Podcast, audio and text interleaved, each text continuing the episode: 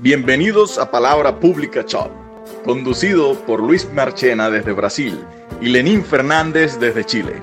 Una conversación descontraída, amena y con un poco de humor, siempre acompañada de una bebida bien fría. Luis y Lenín comentan algunas noticias de la semana sobre política, economía y otras cosas. Sin más preámbulos, los chicos Chop de Palabra Pública. Buenas noches amigos, eh, sean bienvenidos una vez más a un programa de Palabra Pública Chop. Estoy acompañado aquí con Lenín Fernández. está, muy bien acompañado ahí Lenín, ¿no? Con una bebida eh, eh, bien fría. no, esta vez fue un, espumante y regalado, así que no, no me quejo. Buenas noches Lenín, ¿cómo estás? ¿Cómo te ha ido? Bien, bien. Excelente. Bueno, amigos, eh, disculpen el retraso. En realidad, problemas técnicos aquí con el, con, el sonido. Sin embargo, ya lo pudimos resolver y ya estamos aquí activos esta noche. Antes de comenzar, eh, hoy tenemos un programa bastante importante. Eh, quiero recordarles que le den like al video, se suscriban. por supuesto, durante el programa nosotros vamos a estar leyendo sus comentarios. Y por supuesto, eh, suscríbanse a las redes sociales de Palabra Pública. tenemos un canal en Telegram, tenemos nuestra cuenta en Twitter que es arroba palpública y también estamos en Spotify y Anchor. También para quienes van a escuchar este video en, alguna de estas plataformas, ya saben que estamos por ahí. Eh, bueno, Lenín, este, ¿cómo estás? ¿Cómo va todo? Mira, dentro de lo que cabe, como siempre le digo a la gente, dentro del arresto domiciliario, bien. Sí, fíjate, Lenín, eh, nosotros habíamos colocado en nuestras redes sociales precisamente que casi nadie sabe quién es Klaus Schwab, el presidente del Fondo Monetario Internacional, del Foro, del Foro Económico Mundial, disculpa que es ese foro que se celebra en Davos eh, generalmente a principio del año, en, enero, todos los años, en una ciudad en Suiza llamada Davos. Y eh, esta es una organización que fue fundada en 1971 por este profesor, el profesor de la Universidad de Ginebra, y a partir de ahí eh, este foro ha tenido un importante papel a nivel de la economía mundial.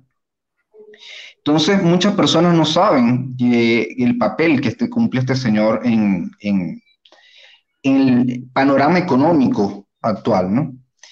Y él comienza, digamos, se hace un poco una persona un poco más conocida en, el medio actual eh, en este año 2020, precisamente porque en junio de este año publica un libro llamado COVID-19, El Gran Reinicio, que está de venta en Amazon, y también él comienza con eh, la pauta principal del Foro Económico Mundial a partir del año 2020, que ellos lo plantean como la agenda para el año, a partir del año 2021, es ese gran reset, ese gran reseteo de, eh, económico, ¿no?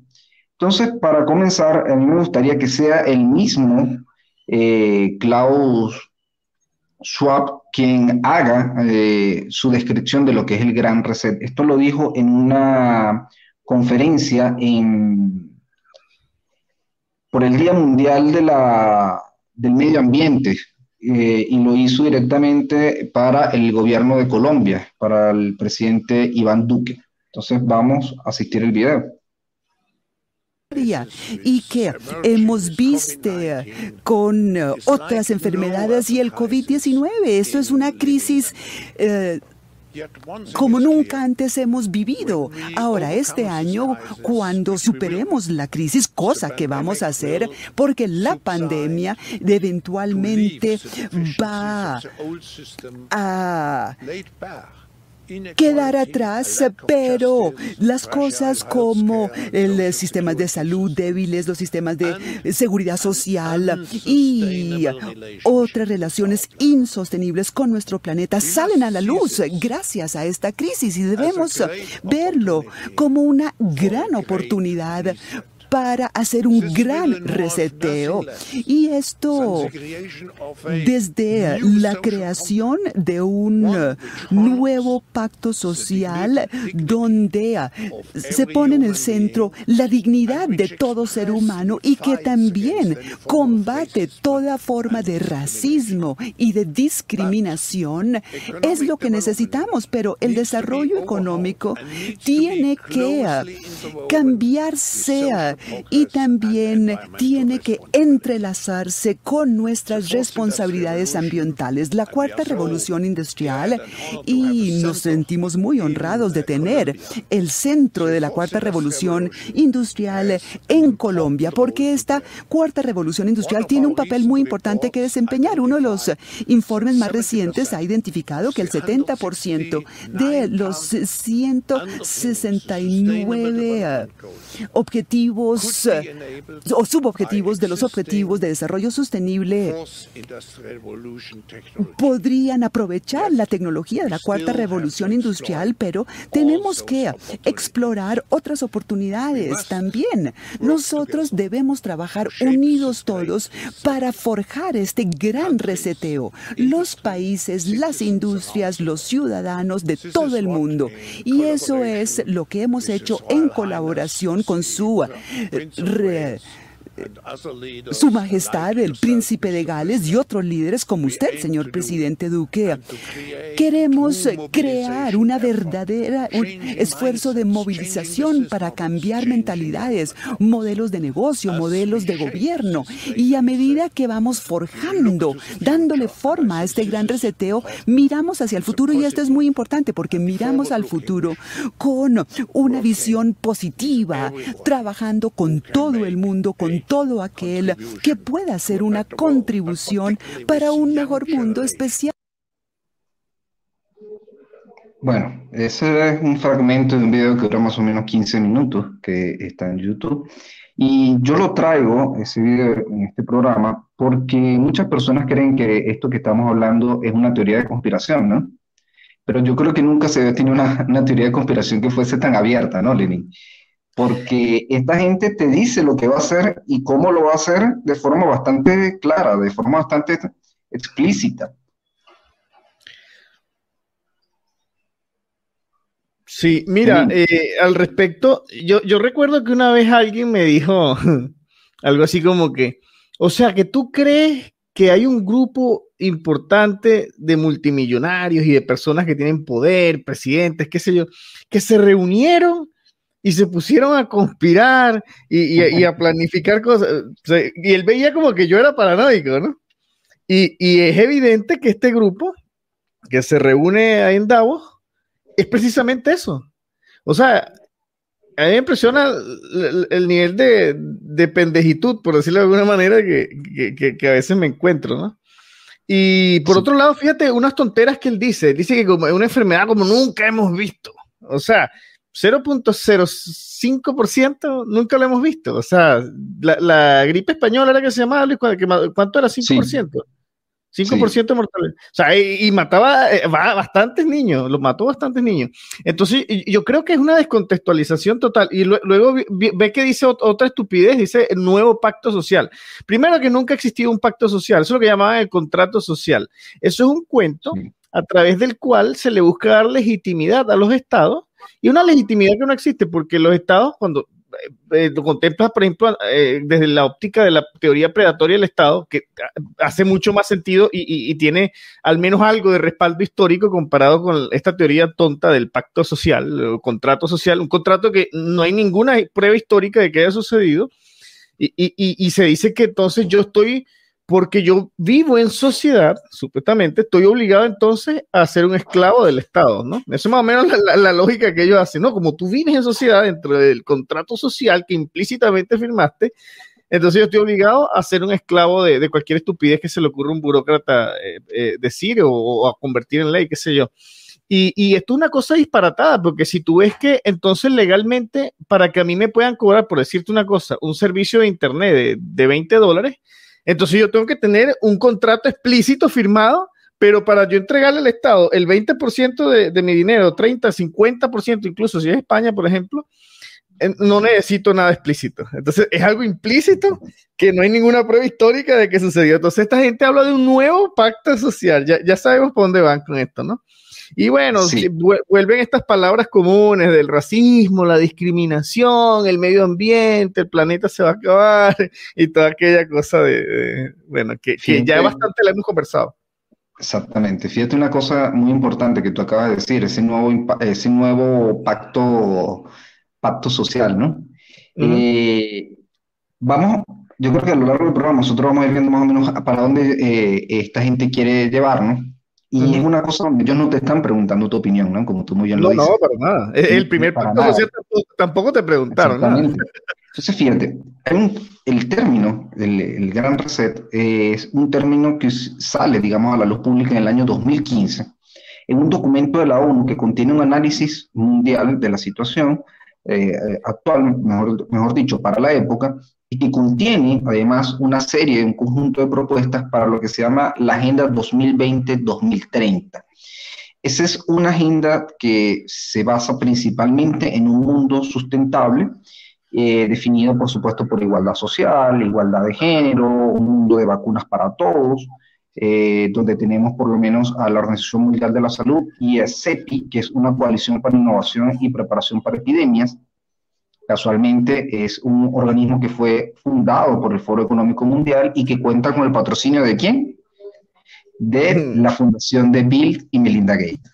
Qué, raro, no había, escuchado, no, había escuchado ese nombre antes. Eh, nosotros hemos hablado de los últimos dos programas de ellos, ¿no? Y fíjate que ese, ese programa también es muy parecido al programa del, del cambio eh, climático, que está orientado hacia el cambio climático, que está siendo realizado por la ONU y que tiene como principal propagandista a quién? A Greta Thunberg y Al Gore que Greta, ya nosotros conversábamos sobre Greta también en un programa pasado.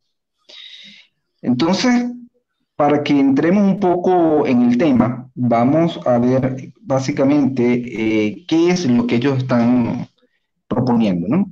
Y existe un video que fue publicado en el año 2017, si mal no recuerdo, donde ellos colocan el Fondo Monetario Internet, eh, Fondo Fondo, Foro Económico Mundial, ellos colocan cuáles son sus ocho predicciones para el año 2030. Entonces, básicamente, ¿qué es lo que ellos colocan en ese video? Cómo ellos eh, ven el mundo, a cómo va a ser el mundo en el año 2030. Ya hay un artículo que fue analizado aquí en este, en este canal eh, sobre el Gran Reset, sobre un artículo eh, realizado por una diputada danesa está publicado en la página del Foro Económico Mundial, donde ella explica desde su perspectiva cómo va a ser o cómo ella ve el mundo eh, en el año 2030. Entonces vamos a colocar aquí el video para que nos están escuchando en Spotify. Eh, yo voy a ir eh, describiendo lo que sale en el video porque el video no tiene audio Entonces vamos a colocarlo aquí. Ocho predicciones para el mundo en 2030. Uno, no poseerás nada y serás feliz. Mira cómo sonríe el tipo. Sí, podrás alquilar cualquier cosa que necesites y te, llevar, lo llevarán a la casa. Estados Unidos no será la primera potencia mundial. Un puñado de países le sustituirán. Tres, no tendrás que esperar a un donante de órganos. No se harán trasplante de órganos, sino que estos se crearán. Fíjate, esa es la cuarta revolución industrial, ¿no? que ellos hacen referencia. Comerás menos carne. Buenísimo. menos carne. No será un alimento básico para el bien del medio ambiente y de tu propia salud. 5 mil millones de personas tendrán que desplazarse por el cambio climático. Tendremos que hacer un mejor trabajo de bienvenida e integración para estos refugiados. 6. Las empresas tendrán que pagar por emitir dióxido de carbono habrá un precio global estandarizado que ya existe, por cierto, para el carbón. Una, regulación. Ya existe una regulación para eso. Siete, la humanidad podrá viajar a Marte. Los científicos están trabajando para hacer una estancia saludable en el espacio, lo cual puede facilitar la investigación.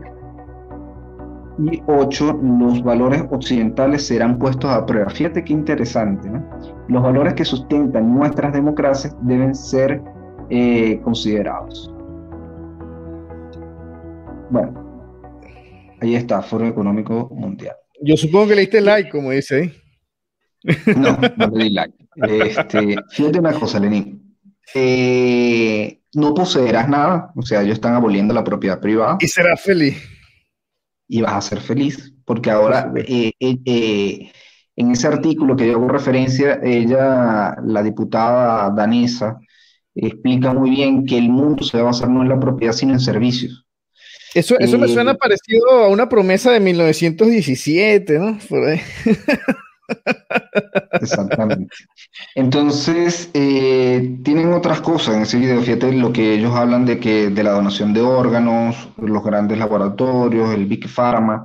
Eso es lo que este señor Klaus Schwab, él menciona como, eh, déjame recordarlo ahorita, la cuarta revolución industrial, que tiene que ver con todo eso, ¿no?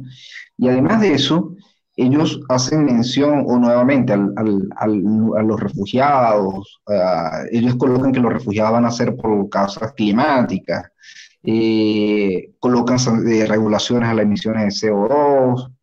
Y un tema que ya nosotros habíamos mencionado, fíjate que ellos comentan ahí lo de comer menos carne. Y nosotros comentábamos un programa atrás el, sobre Bill Gates y lo de la carne sintética.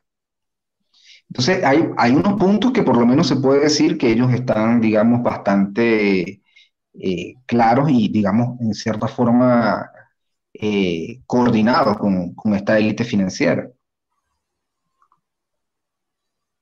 Mira, en gran medida yo creo que, en el primer punto quizá ha avanzado bastante en Norcorea, ¿no? O sea, yo creo que la cantidad de propiedad privada ya es escasa, ¿no? Y, es para una élite, ¿no? Eh, eh, hay, varios puntos, como te digo, que ya nosotros los hemos tratado y, esto lo que hace es como de alguna manera armar un rompecabezas, ¿no? Porque hay cosas que, a algunas personas, que, quizá ingenuas, ¿no? Les parecerá como cosas dispersas, que no tienen conexión, que no tienen una trama, o, digamos alguien moviendo esos hilos, ¿no? O mejor dicho, un grupo de personas moviendo esos hilos, ¿no? Pero cuando tú ves esto, esta agenda y estas personas detrás, el foro, etcétera, ya tú te estás dando cuenta que no es algo aleatorio o es algo accidental, sino que, es una cuestión que, ha sido planificada y que, tiene una, un objetivo claro.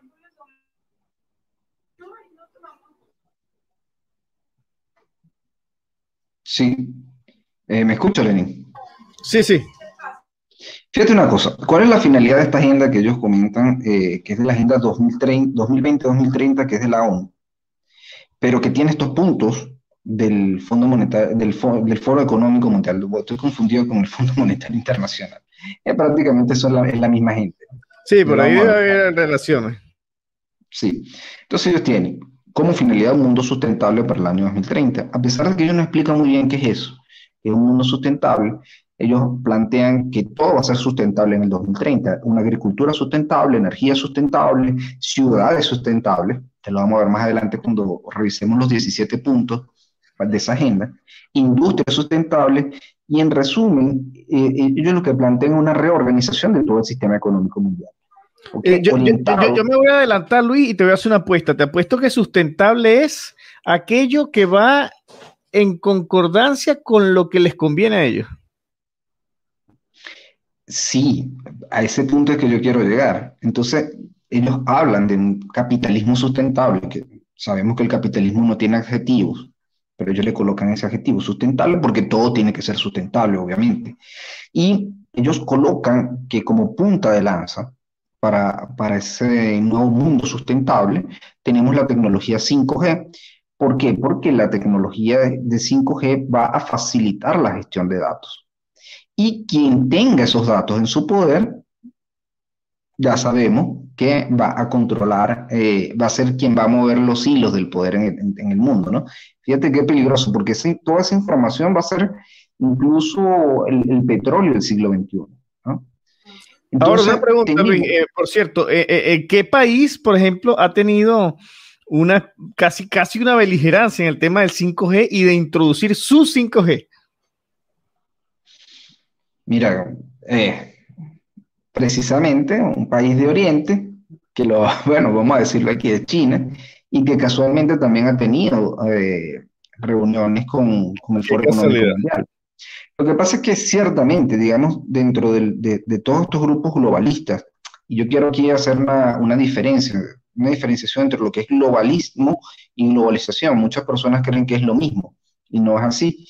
La, la, la globalización es un término económico en donde se busca que cada país se, perfeccione la producción de ciertos bienes y servicios y productos para comercializarlos internacionalmente a bajo costo. Entonces, por ejemplo, si tú tienes un país importante como Brasil que produce carne, produce soya en grandes cantidades, él se permite exportar eso al mercado internacional e importa, por ejemplo, no sé, queso de Suiza, por ejemplo, ¿no? que el queso suizo es un queso de alta calidad. Entonces, cada país se permite perfeccionar un, determinado ramo de grupos de, productos y servicios que va a comercializar internacionalmente en ese mercado mundial. Y obviamente eh, no todos los países van a tener cómo producir todo. Entonces, para evitar ese problema que va a ser gasto innecesario, alto costo, todo eso, se crea ese punto que es la globalización. Globalismo es un término político, no es un término económico. Y básicamente cuando hablamos, nos referimos a los globalistas, nos referimos a este grupo de personas, a esta élite financiera, estos pequeños grupos, eh, se podría incluso hasta llamar a de, este grupos de aristócratas internacionales que lo que buscan es eh, formar un gobierno global y destruir obviamente la soberanía de las naciones. Entonces, para hacer esa diferenciación en ese punto, ¿no? Entonces, ¿qué tenemos? Tenemos que por lo menos las grandes empresas eh, financieras internacionales, que son tres, son BlackRock, eh, Vanguard Group y eh, State Strike, que son las tres empresas financieras internacionales que básicamente controlan todo, incluso controlan la Big Pharma, que son los grandes laboratorios farmacéuticos, y los medios de comunicación también, son los que ellos crean, son los, digámoslo así, son los, los metacapitalistas, ¿no? Entendiendo los metacapitalistas, un grupo de personas muy, muy ricas, que se hicieron de grandes fortunas, eh, participando en el mercado, y quieren conservar su privilegio y su poder dentro del mercado y en, digamos que en, en compañía del Estado, eh, colocan ciertas trabas en el mercado para que sean ellos los que se mantengan con el monopolio de ciertos determinados productos y servicios. Yo, diría complicidad, porque para mí eso es un. Sí, por supuesto, eso es complicidad, ¿no? Eso, es un crimen, ¿no? Entonces hacen que el Estado coloque cada vez más regulaciones en contra de, de todo, del mercado para que las pequeñas empresas no surjan. Si surge una pequeña empresa, ellos van y la compran. Entonces, por lo menos ven en el mercado automovilístico que por lo menos tres grandes marcas dominan el mercado mundial. Digamos que cuatro, metiendo las empresas chinas. Eh, incluso tienes por lo menos Amazon, que básicamente controla un monopolio occidental de, entrega de, productos y de, servicios, ahora con Amazon Prime. Y no solo eso, Luis, también controlan eh, Amazon con Google y, Microsoft, controlan prácticamente todo lo que gira en lo que es eh, servicios de cloud, ¿sabes? De, cómputo, de almacenamiento, etcétera. Eso, eso también es un, y muy importante. Eh, ah, para el caso de Parler, emblemático, como prácticamente le dijeron, bueno, ¿sabes qué? En, en estos tres grandes tú no tienes ningún tipo de cabida. Y tuvieron que reinventar la rueda. Sí, exactamente. Entonces fíjate que tenemos a todo este grupo que busca esa reorganización del sistema económico mundial y tienen como excusa perfecta esta nueva epidemia del COVID-19. Eh, y de hecho, y hasta qué punto, quién sabe si, ellos, si, ellos, estuvieron metidos ahí. Yo, yo, creo que no fue que, ah, qué casualidad surgió esto y nosotros nada más dejamos que pasara. No. Sí, les cayó como anillo al dedo, ¿no? Entonces, fíjense lo siguiente, nosotros más adelante, nosotros vamos a, comentar algunos de los puntos que tiene este programa, pero antes de comentar los puntos, a mí me gustaría decirle que para que los países cumplan esos puntos, ellos tienen que, eh, eh, digamos, para cumplir esa meta, ellos tienen que aumentar el gasto público. En un momento en el cual tenemos desempleo, producto del lockdown, de esta nueva epidemia, de esta nueva epidemia, de esta nueva enfermedad, eh, tenemos países que han tenido caídas importantes en el Producto Interno Bruto, países industrializados incluso. Eh, entonces, todos estos países, eh, a pesar de que han tenido la caída del, Producto Interno Bruto, eh, aumentan el gasto público para pagar a las personas que no han podido trabajar, tienen menos personas empleadas y por lo tanto pagando impuestos porque muchas empresas han quebrado, porque se han mantenido cerradas durante periodos prolongados de tiempo. Durante este claro, sabotean la economía, sabotean la economía y encima te quitan plata para pagar el sabotaje que hicieron. Exactamente, esa es la palabra, un sabotaje económico.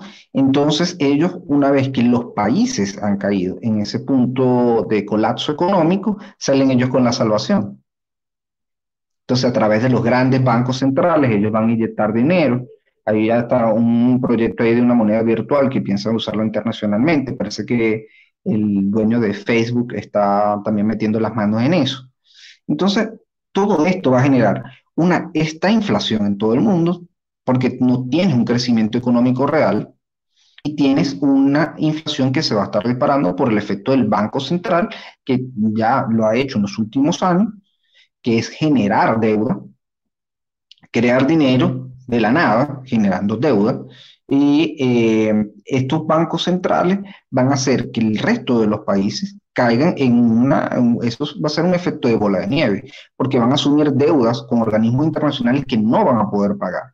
Y, adivina que, país tiene muchísima, muchísima platita, adivina. Exactamente. Y además van a tener, y además van a tener que comprometerse a cumplir por lo menos con reducciones de, de emisiones de CO2, con industria, digamos, más ecológica, y todo eso obviamente tiene un costo que lo vamos a ver más adelante, eh, cuando analicemos los 17 puntos. Y ese costo va a imposibilitar que un país pueda ponerse en pie, eh, digamos que en el, mediano y largo plazo. Porque si tú le pones restricciones al sistema industrial de un país en relación a las emisiones de CO2, ¿cómo ese país puede generar riqueza? ¿Cómo puede generar empleo para asumir sus compromisos internacionales? No tienes cómo. Incluso fíjate, Luis, que, te dicen que, le van a poner, eh, ellos dicen que un, precio, un costo, algo así, pero al final eso es un impuesto al CO2. Un impuesto al CO2. Sí, porque lo tienen como contaminante y en realidad eso no está comprobado, ¿no? Que, sea un, que esté relacionado con el cambio climático. Pero en fin. Entonces, eh, aquí tú comenzabas, cuando comenzamos el programa, tú hacías el comentario de que eh, del, amigo tuyo que te preguntaba que si tú creías que existía una élite mundial que quería dominar el mundo. Y resulta que David Rockefeller, en su autobiografía, él lo dice sí, tal cual, sí, me acusan de que yo he coordinado junto con otro grupo de personas, un grupo de élite mundial para dominar el mundo, yo me declaro culpable. Y lo dice David Rockefeller, que es fundador del Club de Roma, que digamos que es la primera entidad globalista de, gran envergadura internacional, eh, digamos de del globalismo actual, y donde grandes grupos privados eh, se crearon la finalidad de tener el control de, eh, la economía mundial, mundial y anular la soberanía nacional. Entonces, fíjate, en este último punto, yo quiero hacer destaque a por lo menos lo que era la, presidencia de Donald Trump en Estados Unidos, de donde era América primero, donde se reforzaba ese discurso de la soberanía de los Estados Unidos en relación a los entes eh, supranacionales como la ONU, todos estos organismos, Fondo Monetario Internacional, el Fondo Económico Mundial, eh, y por lo menos la posición de aquí de Brasil de Jair Bolsonaro, que también tiene esa política, de, digámoslo así, nacionalista, en el sentido occidental de la, de la, de la palabra, eh, no confundirlo por favor con el nacionalismo alemán, que esa es otra historia. Claro, eso es nacionalsocialismo, es otra cosa. Eh, y los orígenes son completamente diferentes, pero eso es otro tema para otro programa. Entonces, eh, y son, fueron personajes que son, por lo menos en el caso aquí de Brasil, Bolsonaro está siendo duramente atacado y que hicieron con Trump. Entonces, básicamente la finalidad de ellos es no solamente obtener el control de la economía mundial, sino subyugar al resto de los países acabando con la soberanía nacional. Que, eso es básicamente nacionalismo, es, la autodeterminación de la nación, o sea, más o menos por ahí van los conceptos. Eh, y, es esa, especie de capacidad de, que la nación tome esas decisiones, más allá de, toda la diferencia que podemos tener en respecto al Estado, etcétera, pero que, por ejemplo, vamos a, usar esa abstracción de que Brasil tome decisiones sin tener que subyugarse a estos poderes supranacionales, como dices tú.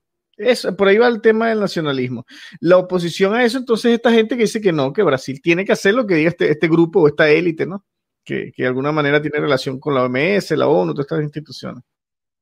Exactamente, Lenin, exactamente. Entonces, este, existe este documento, está en la ONU, es un documento, está en la página web de la ONU, yo lo voy a colocar aquí.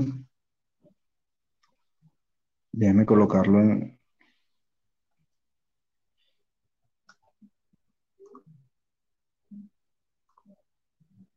Déjame compartir aquí la pantalla donde tiene los 17 objetivos. Exactamente, aquí está. 17 objetivos del desarrollo sustentable. Esto es en la página web de la ONU. Si lo puedes ver ahí, Lenin. Mm, sí. Eh, y tiene estos 17 puntos muy bien especificados, ¿no? Eh, estos puntos también están en la página web del, del Foro Económico Mundial. Entonces, el primero es el fin de la pobreza, ¿no? Si tú, yo no, no, me voy a poner a, leerme punto por punto, ¿no?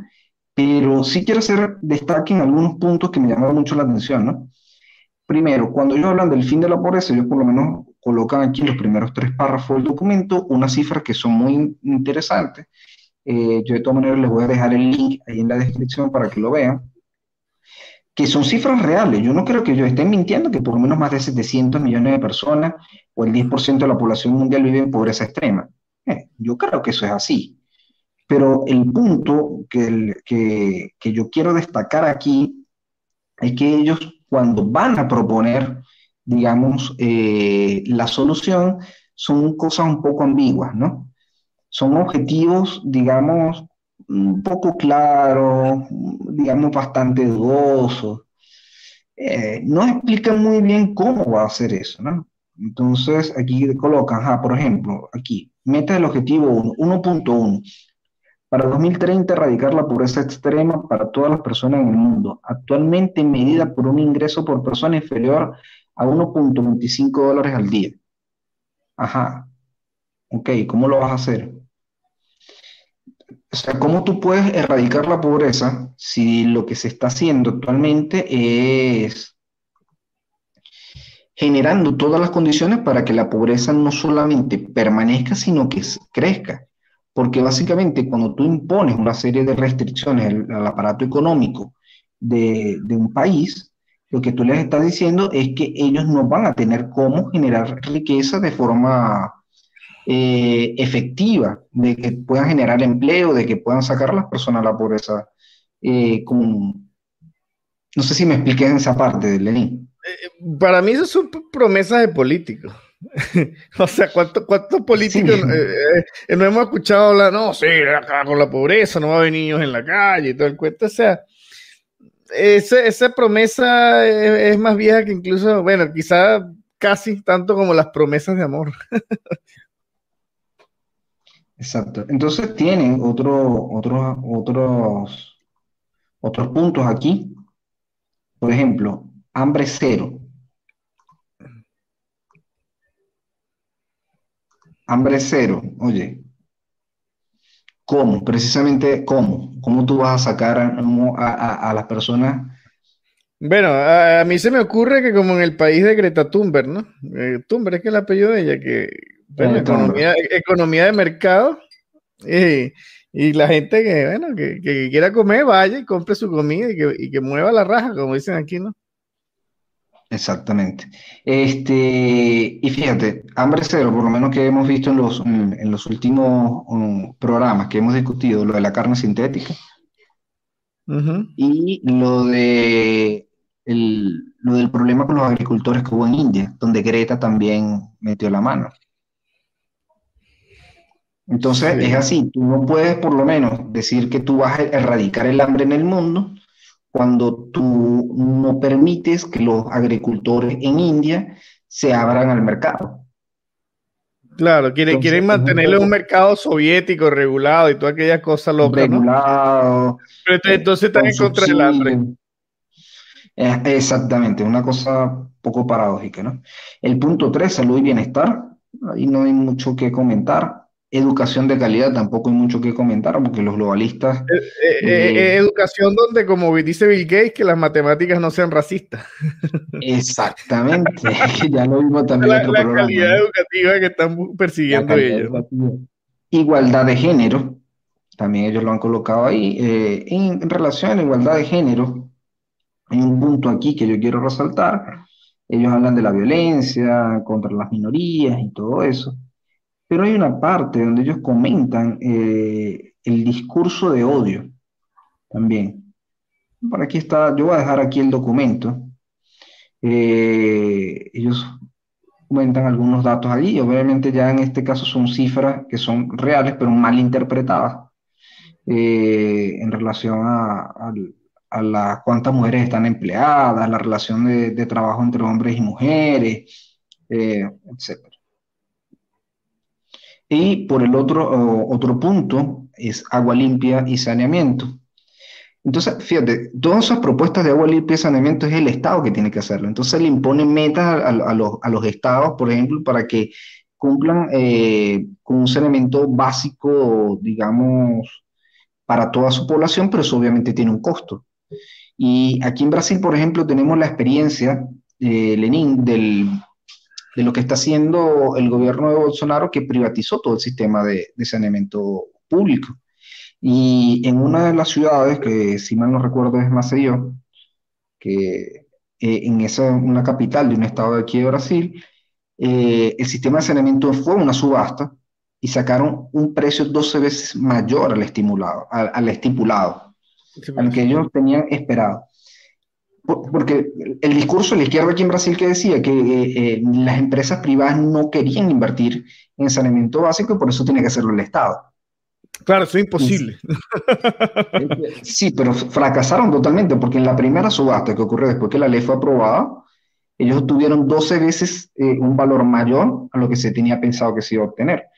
Y obviamente hay algunos compromisos que tiene que asumir la empresa que gana la subasta, pues porque ellos tienen que hacer una reinversión por el orden de no sé cuántos millones, en un, periodo de 30 años. Ellos tienen que... Y, voy a introducir un punto, voy a introducir un punto. Eso es en un país que no se caracteriza por tener una trayectoria larga de respeto a la propiedad privada. Imagínate cuántas veces en vez de 12 hubiese sido si Brasil tuviese un historial impecable de respeto a la propiedad privada. Claro, obviamente tú estás dispuesto a pagar más donde tienes menos riesgo, porque ¿qué sucede en estos países bananeros? Que, en, que, en que, por ejemplo, se compra una empresa, ¿no? Entonces pasan 10, 20 años, viene otro zurdo de porquería a gobernar el país, entonces llegan y te, eh, lo que privatizaron hace 20 años, ellos vuelven a expropiarlo. Entonces, obviamente, eh, eh, es, lo, es de esperar que, no sé, que en vez de pagar, no sé, 12 veces, vamos a especular, hubiese pagado 15, 20, 30 veces, pues dice, no vale, esto es un negocio, ¿entiendes? Exactamente. El punto 7, energía asequible y no contaminante. Ellos también obviamente vuelven con el tema de la en este punto con el tema del, CO2. Eh, hablan de 13% de la población mundial aún no tiene acceso a servicios modernos de electricidad. Eh, 3 mil millones de personas dependen de madera, de carbón, todo eso. Entonces, ellos tienen datos que son ahí, que son reales. El problema es que así, por lo menos no se puede crear, por lo menos se puede confiar al 100% en la energía solar como, como fuente alternativa de energía. No, porque realmente lo que se necesita en una fuente confiable de energía es que ésta sea efectiva el, por lo menos el 100% de las veces. O sea, la vez que tú pulsas un interruptor y se prende la luz, tú necesitas que esa luz se prenda las 100, las 100 veces que tú, lo, que tú presionas el botón. ¿Entiendes? Entonces, eh, eso no tiene, no tiene, con otras, digamos, con otros medios de energía que son alternativos, eso no ocurre porque son menos eficientes. Entonces lo puede tener como alternativa, como, un, como una forma, digamos, que no sea para usarla 100%, sí, pero no es para que de aquí en adelante nosotros vamos a usar solamente energía solar. Y, no da, y, ojo, Luis, para que tú veas cómo el mercado ordena las cosas, que la energía solar se usa sin este tipo de alteraciones ¿no? que, hace el estado del mercado. Por ejemplo, en, locaciones que son remotas y, es muy caro llevar energía eléctrica, por decirte, con, cableados y toda aquella cosa aparatosa, porque Es, es, inaccesible el sitio, es muy costoso. Entonces, fíjate cómo el mismo mercado ordena las cosas que, que tú sacas la cuenta y dice, no, me sale más barato tener paneles solares y que, que, tirar ese montón de cableado y además, bueno, para lo que la voy a usar aquí, etcétera. Y como que de alguna manera eso también tiene su lugar dentro del mercado. Lo que pasa es que ellos quieren obligarnos a todo esto. Y ahí viene el problema, que, que no es una agenda eh, voluntaria ni nada de esto, es una agenda tecnócrata autoritaria. O sea, estos tipos creen que se la saben todas y que lo que ellos dicen es palabra santa y, y nosotros, bueno, tenemos que callarnos la boca. Fíjate, y te voy a comentar otra cosa. Aquí en Brasil los paneles solares pagan impuestos y no es poca cosa. Son impuestos bastante altos. Entonces, tienes el Estado, eh, digámoslo así, eh, entorpeciendo más lo que tú habías dicho del mercado. Lenín, ¿ok? ¿Estás ahí? Sí, sí. Entonces, fíjate, el otro punto, el punto 8, trabajo decente y crecimiento económico. Entonces ellos comentan que ellos quieren garantizar que los servicios de salud esenciales sigan estando a disposición y proteger los sistemas sanitarios, ayudar a las personas a lidiar con la adversidad, toda una cosa bastante bonita en el papel, pero el punto es cómo se va a llevar eso a, cabo en la práctica, ¿no? Son unos, tipos altruistas, ¿no? Están súper preocupados por nosotros. Exactamente, exactamente. Tú sabes que eh, yo siempre te he comentado que las personas deberían, nosotros deberíamos huir de todos esos mundo mejoristas, ¿no? Aquellos que desean un mundo mejor, porque toda aquella persona que desea un mundo mejor es un pequeño totalitario, ¿no? Él quiere decirle a las personas cómo tienen que vivir su vida eh, como este grupo de personas, obviamente, este, esta, élite, que quiere decir la gente cómo va a ver su vida de aquí a 10 años, 9 años. Y es un absurdo, porque ellos dicen qué es lo que se va a producir, cómo se va a producir, cuáles son las reglas del juego del mercado, eh, cómo los países van a establecer regulaciones a la producción agrícola, a la producción pecuaria, etcétera, y por ahí va. El punto 9, industria, innovación e infraestructuras. Nuevamente lo mismo, ellos dicen que quieren utilizar las tecnologías, todo lo que es la información y la comunicación como respuesta al COVID y a, acelerar la digitalización. Nuevamente volvemos aquí al punto del 5G para lo que son negocios y servicios, incluyendo teletrabajo, sistema de videoconferencia, todo eso. Eh, y ellos colocan aquí una información importante. El Banco Mundial estima que los países en desarrollo necesitan invertir alrededor del 4.5% del PIB para lograr los objetivos de desarrollo sostenible y al mismo tiempo limitar el calentamiento global para que no supere los 2 grados Celsius adicionales. Mira, eh,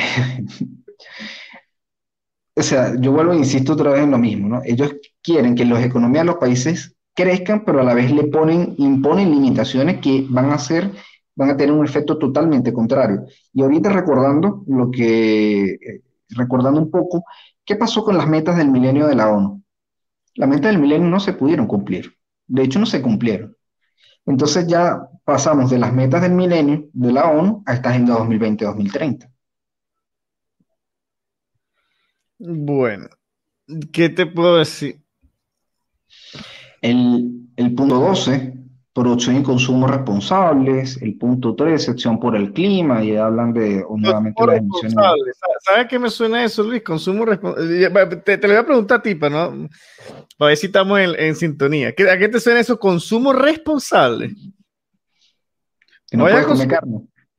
No vayas a consumir algo que el Estado no te diga, o una cantidad que el Estado. Eh, eh, o sea, ya volvemos otra vez con, el, con ese tema, ¿no? Bueno, eh, quizá te van a decir, por ejemplo, no vale, tú puedes consumir hasta un kilo de arroz, medio kilo de carne máximo. Aquí lo dice, aquí abre el punto. En, el último párrafo, voy a compartirlo aquí en la, pantalla. Eh, ellos lo colocan aquí en el último párrafo. Déjame compartirlo aquí. Ahí está. Aquí donde dice el último párrafo, dice, el consumo y la producción sostenibles también pueden contribuir de manera sustancial a la mitigación de la pobreza y a la transición hacia economías verdes y con bajas emisiones de carbono. O sea, obviamente te van a limitar lo que vas a consumir.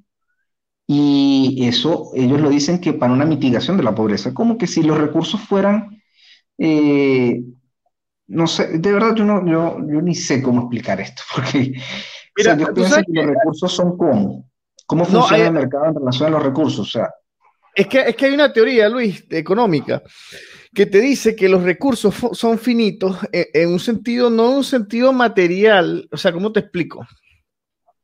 Por ejemplo, cuando pensaban que, que, la única manera que había de generar fuego y energía, etcétera, era a través de, la, de los árboles con el carbón, etcétera, eh, entonces ellos pensaban, no, se van a acabar los bosques. Entonces, bueno, eh, podría eventualmente alguien pensar que, lo que se debió haber hecho es, reducir o, regular de alguna manera, ¿no? Con, por ejemplo, con el Estado, que es el Estado, digamos, de la época de las monarquías, qué sé yo, que se talaran muchos árboles todo esto, porque es que se iban a acabar los árboles, ¿no? Pero después fíjate que surge el petróleo y después surge que si la, energía nuclear, que la eólica, la solar, eh, las corrientes marinas, todo aquel cuento, ¿no? Entonces tú, cada vez te das cuenta de que hay más energía que se puede eh, extraer, ¿no? Entonces, por otro lado, tienen, por ejemplo, no, que la cantidad de, que se puede obtener de comida por hectárea, etcétera, eso también se ha ido incrementando, ¿no? A través de, de la vamos a decir, del mejoramiento de los medios de producción, ¿no? Entonces, hay, hay una teoría que, contrasta radicalmente con la realidad que, te dice eso, que es como, como que hay una finitud de, recursos que tenemos que entonces, eh, eh, digamos, eh, administrar y, y, hacer este esfuerzo de ingeniería social para que no se acaben, ¿no? Mientras que lo que has comprobado al pasar del tiempo es que no han sucedido todas estas cosas que se teorizaban de que se iban a acabar, se iban a acabar los árboles, que se iba a acabar la energía, etcétera, sino que más bien cada vez se descubren más maneras y más cosas, eh, de, más, formas de, aprovechar estos recursos y que eh, eh, o sea, se demuestra que esta teoría no tiene ningún tipo de sentido, porque la misma creatividad humana va permitiendo que se encuentren recursos o que se exploten recursos que antes no, no se podían. Por ejemplo, eh, quizá hace 100 años, 150 años, lo más profundo que se podía eh, obtener petróleo, vamos a decirte un ejemplo, era, no sé, 500 metros. Eh, y ahora es, no sé, 3 kilómetros. Entonces, esos son como, por decirlo así, yacimientos nuevos y, y es un incremento de recursos en ese sentido, ¿no? Entonces, esto es una, teoría que es bastante vieja y que, que, por ejemplo, Miguel Anzo Basto, que es economista, ha, hablado de eso, si alguien quiere documentarse un poco al respecto, de cómo no, no, tiene asidero pues, en, la, en la realidad y cómo históricamente esta gente se ha equivocado. Ahora, fíjate lo siguiente, ahora que tú mencionas eso, eh, estos mismos grupos progresistas son contra, por ejemplo, el uso de de herbicidas y de insecticidas en, los cultivos. Entonces ellos quieren que todo sea orgánico.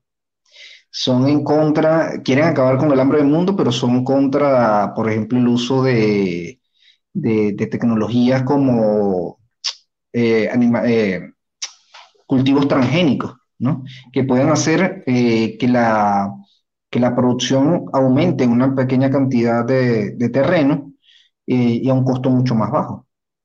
Entonces, realmente yo, insisto en esto, ellos no están eh, en ese punto de, que ellos planteen una idea, y como tú dices, eh, eso tenga un, digamos, un cabo lógico que sujete esa idea.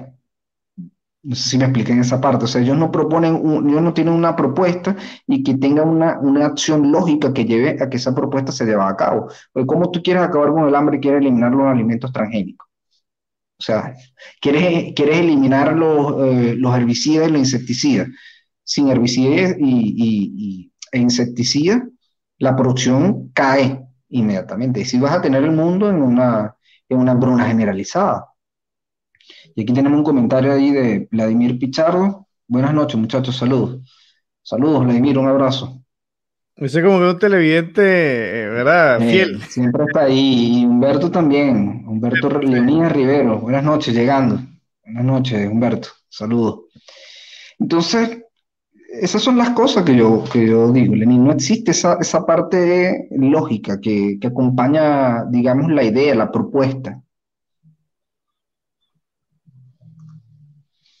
Bien, hay otro punto, son el punto 12, la acción por el clima, ya lo hemos comentado. 14, la vida submarina. No voy a entrar mucho en esos detalles. 15, eh, vida de ecosistemas terrestres.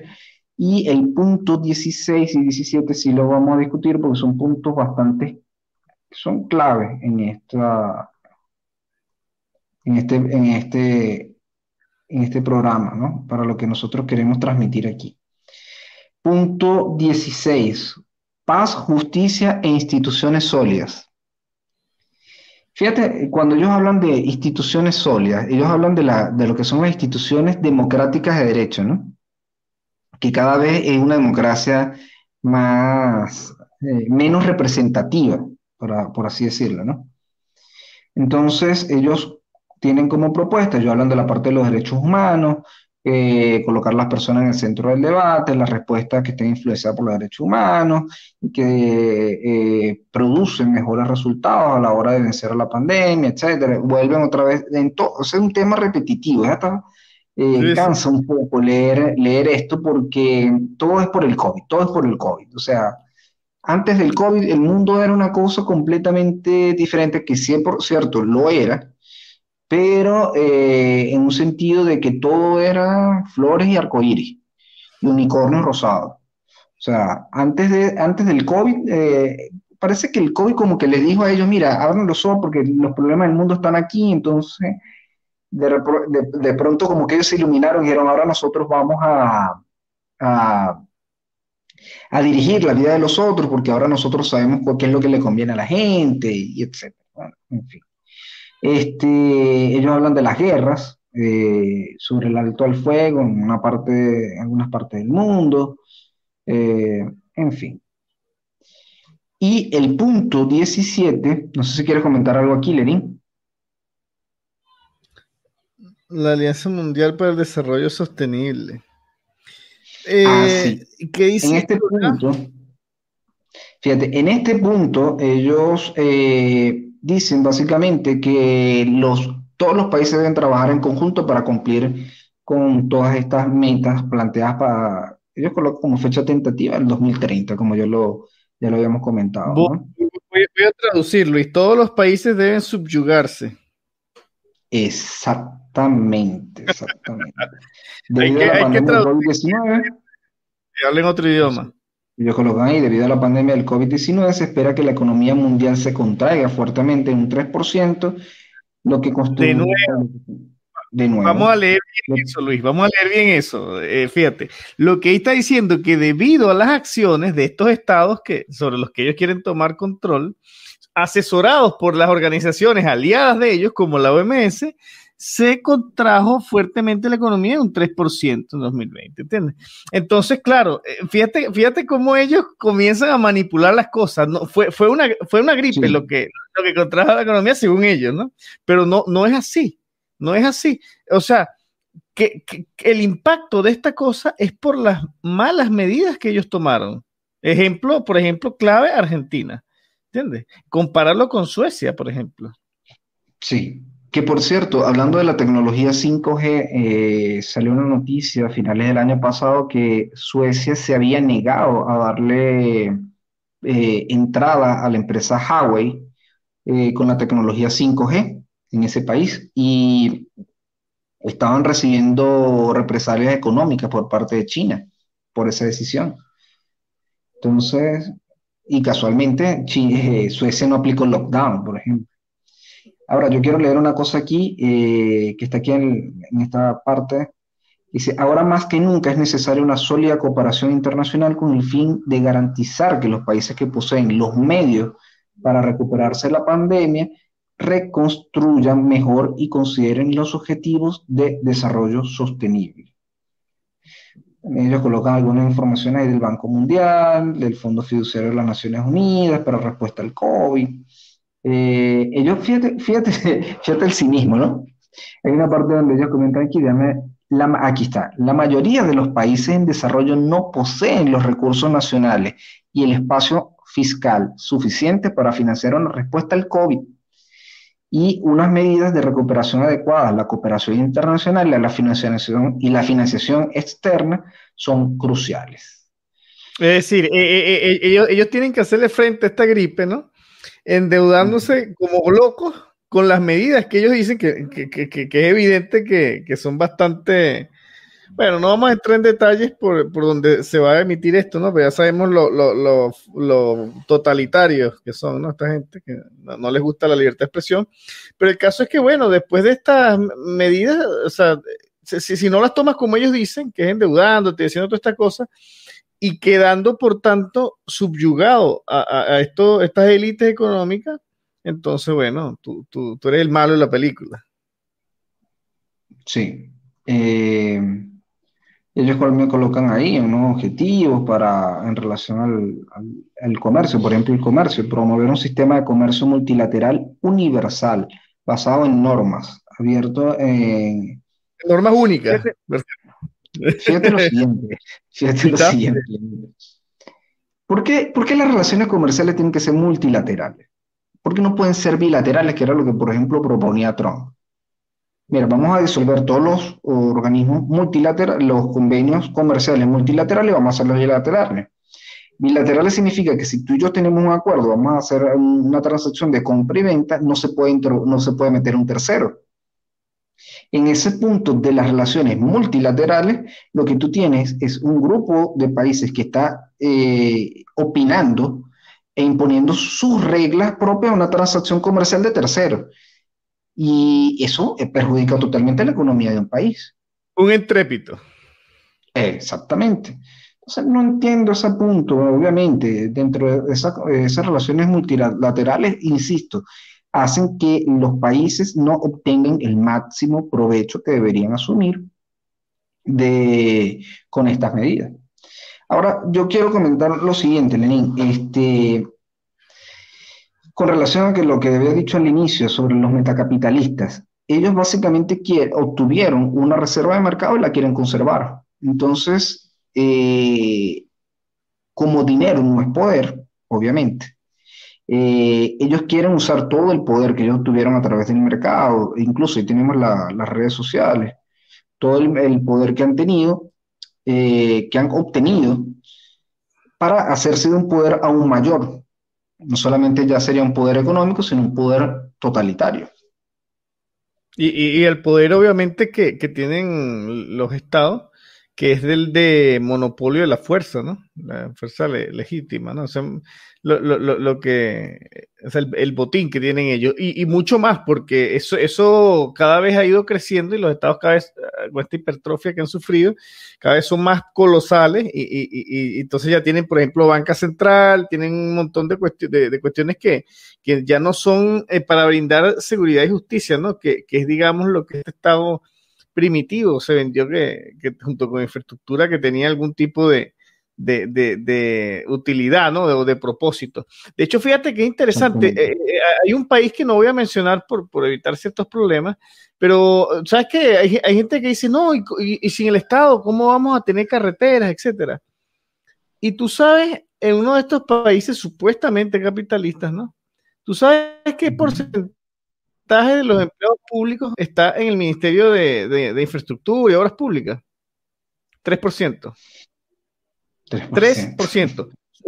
Suponte que, o sea, vamos a decir que, que, en seguridad y justicia, etcétera, esté, no sé, 15%. O sea, cuando tú sumabas, la enorme mayoría de los empleados públicos no tenía absolutamente nada que ver ni con justicia, ni con seguridad, ni con infraestructura. Pero entonces nos meten el cuento de que el Estado es para eso, porque es que claro, que ¿quién va a hacer las carreteras? ¿Ah? Entonces, bueno, tiene ahí. Nosotros creo que ya, nosotros creo que ya habíamos comentado aquí en el programa sobre el caso de Nueva Zelanda. Eh, que cuando ellos iniciaron todo su proyecto de reformas, eh, ellos, la parte de infraestructura al final solamente quedó con un funcionario público, o sea, el ministro. Ellos privatizaron todo. Eh, ojo, ministro que se encargó de disolver todo ese montón de, parásitos, ¿no? Que, que, bueno, ahora pregúntate, Luis, ¿desaparecieron entonces la, la, vialidad de Nueva Zelanda? Está colapsada, ¿no? Después de semejante catombe. En fin, fíjense, para recordarles aquí que en el canal vamos a tener unas entrevistas en Conversando en Libertad próximamente con Francisco Villarroel. Eh, una entrevista con el profesor de astronomía de Harvard, Aviv Loeb, y con Axel Kaiser del Instituto para el Progreso. Creo que se llama así, ¿no? El Instituto para el Progreso, ¿no? Fundación para el Progreso, creo que. Fundación para el Progreso. Fundación para el Progreso. Y dice Michu Riera, saludos, saludos Luis, ¿cómo estás? bueno, Lenín, tus consideraciones finales antes de finalizar aquí. Bueno, Luis, yo yo, estaba reflexionando hoy y yo creo que vamos a tener que sacar una especie de, segmento del programa de buenas noticias para que no sé, porque ya, ya, como que como que siento que cuando llegamos nosotros venimos con todo esto, mira cómo te están tratando de de, de, alguna manera de constantemente esta gente o, o, o, digamos están tratando de torcer y escamotear constantemente la, la, realidad, ¿no? Entonces no sé, será un segmento de buenas noticias, creo que bueno, vamos a tener que meter algo así, no sé qué opinas tú. es una propuesta que estoy lanzando aquí en vivo. Mira, yo estaba conversando ayer con, con un amigo, por cierto, de día escribió en los comentarios, y siempre nos ve, Leonidas, y él me decía que la gente está como la avestruz, la gente está metiendo la cabeza en un, en un hueco y no quiere ver la realidad. Claro. Y eso es bastante grave, ¿viste? Porque yo comentaba al principio, y por eso traje el video de Klaus Schwab, eh, esto no es una teoría de conspiración. Ellos están haciendo esto abiertamente y lo peor es que lo dicen cada vez que tienen la oportunidad. Cada vez que puede, eh, este señor va un, y, da una rueda de prensa, va a una entrevista y él dice cuál es su plan y para él está todo correcto, o sea, él, no está haciendo nada malo. Eh, Bill y Melinda Gates colocan eh, dinero en, en, fundaciones, en ONGs que tienen un plan que es un completo contrasentido y a ellos no les pesa eso. O sea, cuando ellos colocan dinero en una ONG que plantea que las matemáticas son racistas y que la objetividad no existe, ellos creen que de verdad, ellos de verdad creen, ellos asumen que están haciendo algo bueno por el mundo. Y el, quizás lo que me molesta más de esta gente es que ellos asumen qué es lo que le conviene o qué es lo mejor para cada, para cada grupo. claro, yo soy ingeniero sociales, Luis. Eso, eso, es lo que pienso en ingenieros sociales. Y, y, y, ahora, otra cosa curiosa, Luis, como tú, estás diciendo que estos no son teorías de conspiración de esto porque es oficial, el tipo lo dice en vivo, va, va a visita a Duque allá en Colombia, todo el cuento, ¿no? Entonces, ahora yo sí te voy a decir algo. Esto hace 10, 20 años eran teorías de la conspiración. Ahora, ¿tú crees que hace 10, 20 años estos tipos no estaban en, esos planes? No estaban pensando esto, no estaban impulsando no estaban financiando por aquí por allá. No, pero fíjate que, yo lo había comentado. esta agenda globalista no es nueva. Esta agenda globalista surge incluso desde, desde la ONU y de su antecesor, que fue la Liga de las Naciones, que fue, el, digamos, el primer ente globalista que, que se conoció ¿no? en, la humanidad después de la Primera Guerra Mundial. Y, y se han ido perfeccionando. Eh, de hecho, digamos, el, el gran grupo que ya lo había comentado aquí, que es el Club de Roma, fundado por David Rockefeller, tiene como finalidad eso, o sea, destruir la soberanía de las naciones. O sea, ya usted, por ejemplo, los brasileños no pueden decir qué es lo que ellos quieren para su país, ya los chilenos no pueden hacer lo mismo con su país, los argentinos no pueden, y así sucesivamente, porque usted ahora se tiene que someter a una agenda global internacional. Entonces ellos le van a decir que usted no puede comer carne sintética porque de acuerdo a los padrones de vida, su país, la gente en Suecia, por ejemplo, son países ricos y por lo tanto ellos tienen que comer carne sintética y no comer carne eh, normal. Eh, y así. Eh, otro país industrializado, por ejemplo Alemania, va a tener que cumplir con ciertos padrones de emisiones de CO2, que por cierto me genera la duda de realmente China cumplirá con esos, con, esos padrones de, emisiones de CO2. China hace lo que da la gana. Yo, yo realmente lo dudo.